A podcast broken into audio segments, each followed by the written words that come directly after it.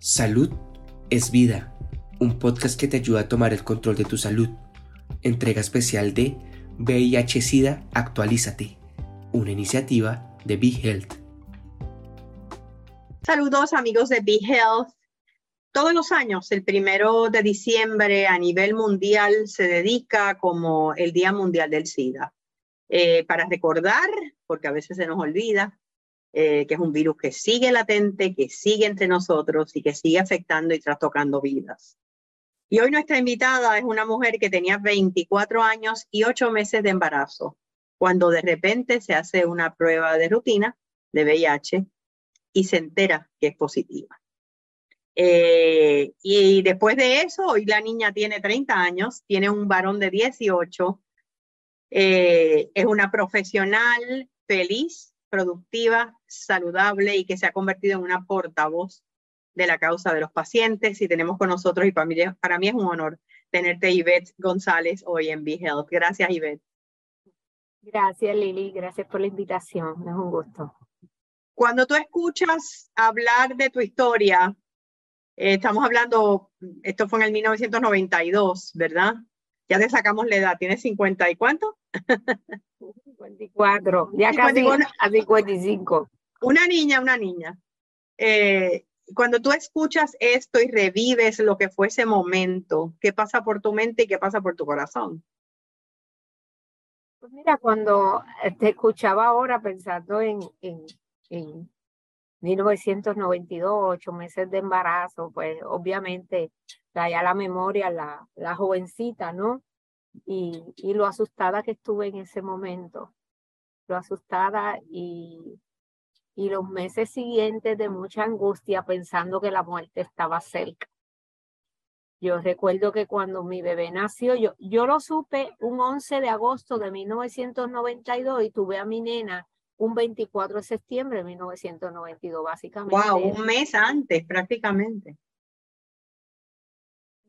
Yo dormía con mi bebé en el pecho. Yo, si me preguntaran, y ver cuál es el momento más difícil dentro de tu proceso de diagnóstico de VIH, yo diría que fue ese, mi temor. ¿Tu temor a que ella estuviera contagiada? Sí. Sin embargo, no ella. Lo que pasa es que era el, el, temor a la muerte, que yo decía, la muerte no me la va a arrebatar y dormir, no la quería soltar de mi pecho. Bendito. Así que fue el momento más, más angustiante, más difícil que me ha tocado vivir, ese. Ya luego, claro, una vez te educas y te informan de las posibilidades de negativizar, pues todo cambia, ¿verdad? Porque la información y la educación hace una diferencia. No, y en ese momento, en el 92, todavía estábamos, digo, ya se sabía más que en los 80 cuando empezó todo, pero estábamos todavía también en pañales. Entonces, la bebé nació positiva y negativizó como la mayoría de los niños que nacen positivos. Correcto. Gracias a Dios, yo, yo lo supe un mes antes de, de tenerla, lo que me permitió que yo evitara lactarla. Eh, okay. Muchos de los niños que se quedaron positivos tenía que ver con que mamá desconocía su diagnóstico de VIH y los lactaba ya a través de la lactancia, le, le transmites el virus directamente. En mi caso, okay. tuve el privilegio de que el saberlo antes, me orientaron, no puedes lactarla, y entonces, aunque ya dio positiva a la prueba Western Blot, que era lo que se hacía en ese momento, Ajá. ya a, todo bebé tiene hasta los 18 meses de edad para desechar los anticuerpos de la madre y producir los suyos propios. Entonces ahí se sabe si, si solamente mamá pasó anticuerpos o si pasó anticuerpos y virus. Ya y virus. Meses, mi bebé estaba negativa a la prueba. Eso quiere decir que yo solo le pasé anticuerpo, por eso era el positivo a la prueba. Y en el caso tuyo, eh, te enteraste que era tu esposo el que estaba positivo. Y él Una tampoco vez, lo sabía. Él tampoco lo sabía. Una vez yo doy positivo, eh, me dicen de mi esposo que él también debe de realizarse la prueba. Él le parecía increíble y pues sí, también se la hizo y cuando llegó en ese tiempo el resultado tardaba un mes, no es como ahora, tardaba un mes, era una sí. angustia horrible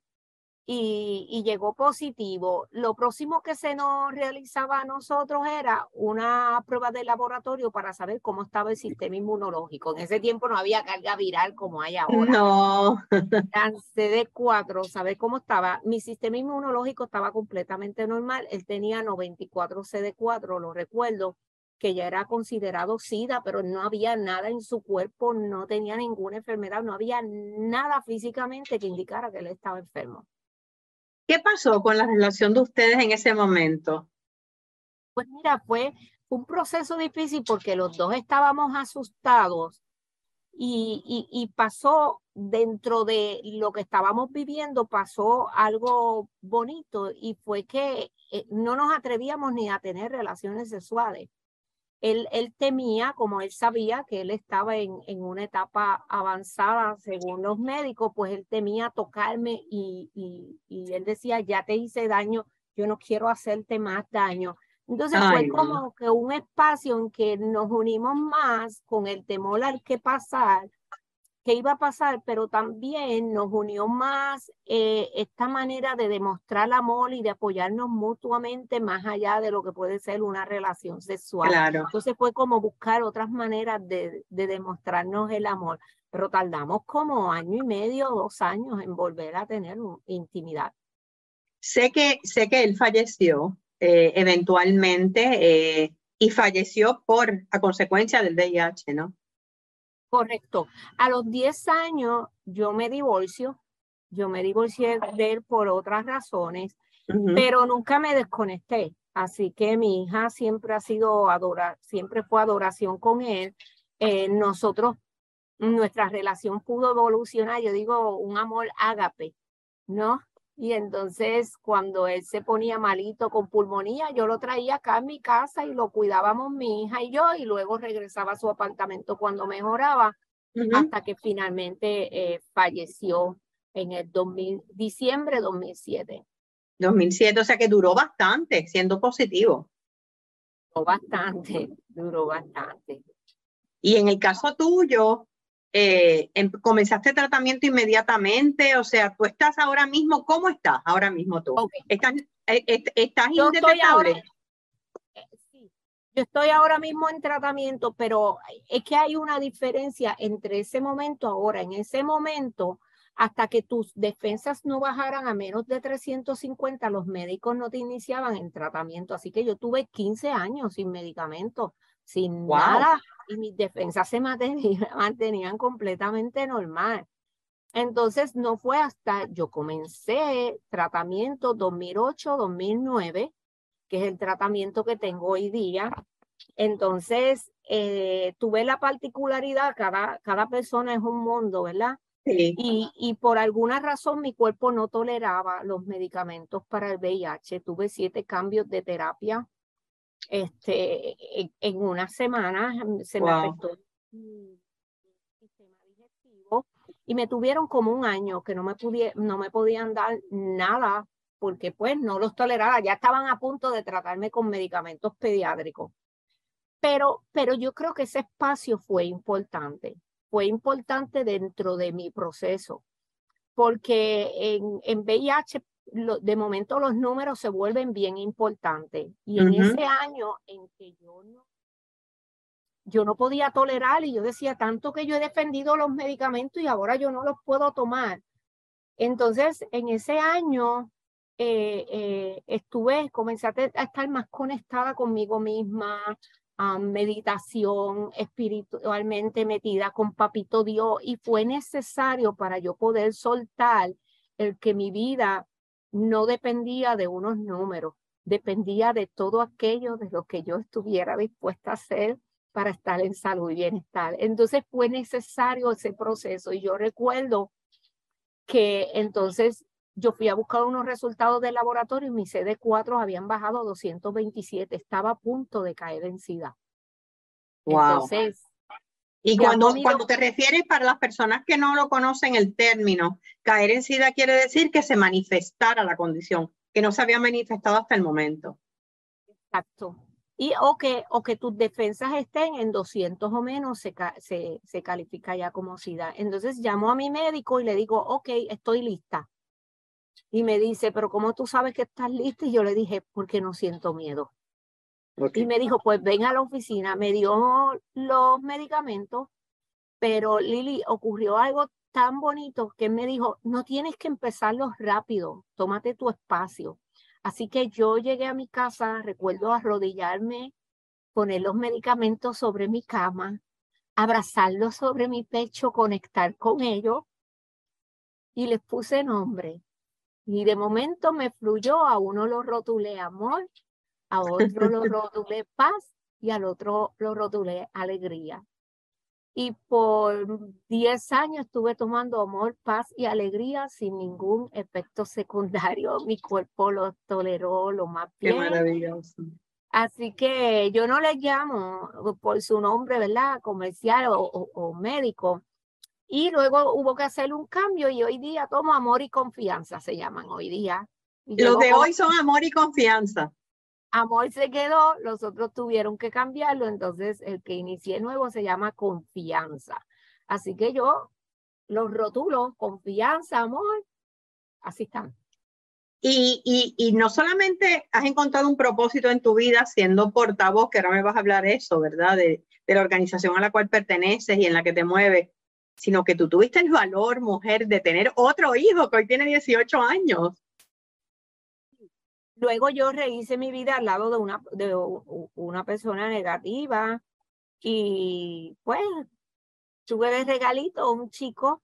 Uh, ¿Cómo, se hace, ¿Cómo se hace eso? Siendo VIH positivo, eh, el poder, porque estoy segura que hay personas que, que piensan, wow, me imagino que después de eso, pues tú no vuelves a tener otra pareja, porque ¿cómo tú le dices a alguien? Eh, ¿Cómo tú restableces unas relaciones íntimas? Sí, es, es, difícil y a veces va más allá de, de, de la pareja, ¿no? Es la familia de la pareja, pues por lo menos en mi caso. A veces la familia de la pareja en su temor y, y se entiende de que... y es justificado, claro. Exacto, se puede entender. Pero seguimos diciendo, es la falta de educación, porque Hoy día ya podemos hablar desde, desde hace muchos, unos cuantos años, ya podemos hablar de que I es igual a I. Eso significa de que indetectable es igual a intransmisible. intransmisible. Quiere decir que una persona con VIH que está en tratamiento y que lleva más de seis meses en niveles indetectables no transmite sexualmente el virus, aun cuando tenga una relación sexual sin protección. En mi caso, que yo quedo embarazada en el 2003, no se hablaba de igual ahí, yo usaba protección con él, pero por alguna razón quedé embarazada, o sea, se dio. Y fue una bendición eh, fue un, otro proceso, ¿no? Otra etapa. Yo me imagino. Diagnóstico de VIH porque había gente que me señaló, incluso personas que también tenían la condición, ya yo hablaba en los medios, ¿no?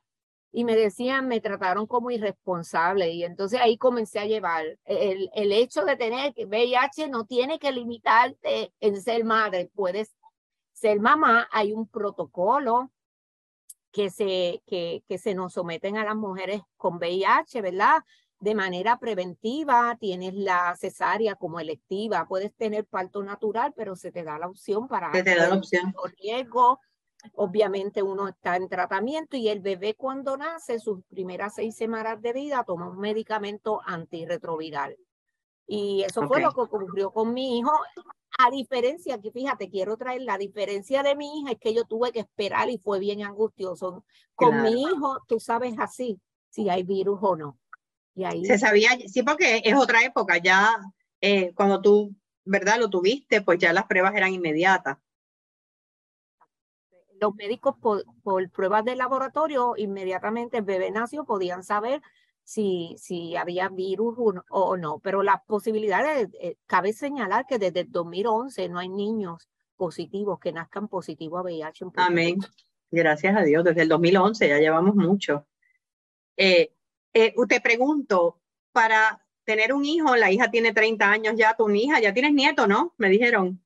Tengo dos nietos, dos nietos bellos, siete y cinco Qué lindo. Y, y tu hija y tu hijo, el haber crecido el haberse criado con una madre que es VIH positiva, ¿cómo ha sido para ellos manejar eso?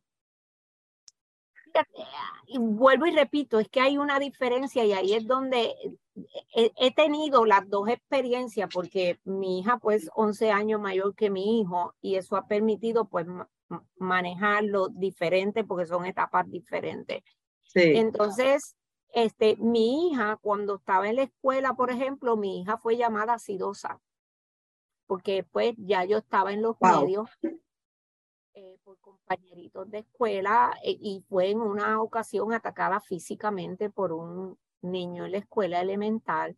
Entonces, por ejemplo, en una ocasión una maestra me decía, usted no piensa en su hija cuando usted hace lo que hace. Y yo le digo, precisamente porque pienso en mi hija, educo a la gente para cambiar esto y, y, y el tiempo me ha dado la razón. La educación hace una diferencia. Sin embargo, ahora con mi hijo, mi hijo, pues, a veces me han entrevistado y mi hijo está al lado mío y también habla a los cuatro, a, en cuarto grado. La maestra me mandó a buscar para que yo hablara de VIH porque él había hablado de VIH en el salón. Así que ahí hay, hay, una diferencia. Es otra generación, es otra cosa. Claro, claro. El, el, ninguno de los dos ninguno de los dos, y eso me hace sentir orgullosa, ninguno de los dos siente vergüenza de, que, de decir que tienen una mamá con VIH, al contrario, lo comparten con sus amistades como una manera de seguir educando, no porque lo tengan que decir, ¿no? Sino porque sienten que, que parte de lo que yo quería con los dos era que crecieran viendo el VIH como una condición de salud y no como un monstruo o un sinónimo a muerte. Y creo que una sentencia exacto. Y eso lo, lo hemos logrado. Los dos están muy educados, incluso mis nietos también están muy educados. Y, y ahí se demuestra que sí, tú puedes educar a un niño sobre cualquier tema, sobre cualquier tema y, y, y aprende.